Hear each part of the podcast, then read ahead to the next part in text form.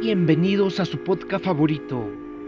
Esta vez hablaremos algo muy importante sobre la pasión y muerte y resurrección de Jesús. Muchos días anteriores de la fiesta de Pascua, el Señor Jesús le dijo a los doce apóstoles, vamos a subir hasta Jerusalén. Desde ese lugar es que me van a entregar a las manos de los sumos sacerdotes y también de los doctores de la ley, las cuales me esconderán a muerto y me entregarán en manos de los romanos. Ellos se burlarán de mí, me escupirán, me azotarán y me matarán. Sin embargo, a los tres días yo resucitaré. Esto lo puedo ver en el libro de la Biblia de Marcos. Judas, uno de los apóstoles, lo traiciona al Señor.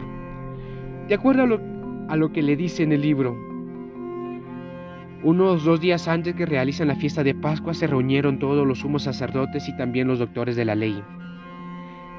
Desde hace mucho tiempo ellos estaban buscando una forma, ocasión y manera de llegar a apresar al Señor Jesús. Finalmente, al llegar a matarlo. Uno de los doce apóstoles, llamado Judas Iscariote, fue hasta el sacerdote y les dijo, Estoy dispuesto a llegar a entregarles a Jesús. A ellos les a ellos estas palabras fueron agradables para sus oídos por lo que les ofrecieron una excelente recompensa, una bolsa de 30 monedas de plata. Desde aquel momento, este hombre llamado Judas buscaba el momento para poder entregar a Jesús.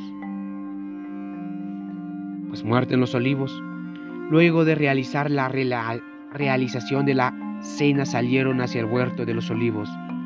En ese lugar el Señor Jesús Oro a Dios Padre por lo que la palabra le dice. Y adelantándose, y adelantándose un poco se postró en el rostro de la tierra mientras oraba diciendo, Padre mío, si es posible que se aparte de mí este cáliz, pero, se, pero no sea como yo quiero, sino como tú quieres. Este puede ser, esto puede ser llegado a ser identificado como la voluntad de Dios Padre. Judas, uno de los doce apóstoles, conocía muy bien este huerto porque varias ocasiones Jesús se había llegado a reunir en ese lugar con sus discípulos. Pero lo que él llegó a ese lugar acompañado de los guardias que fueron designados y enviados a los primeros sacerdotes, de los príncipes sacerdotes y por los ancianos del pueblo, para finalmente detener a Jesús.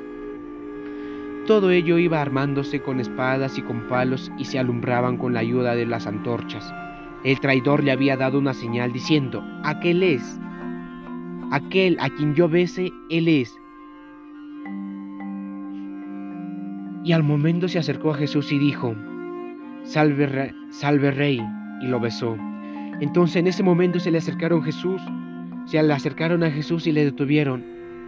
En el momento de todos los apóstoles salieron huyendo. Sigue en el siguiente capítulo de tu podcast favorito. Seguiremos con la vida y muerte y resurrección de Jesús. Suerte.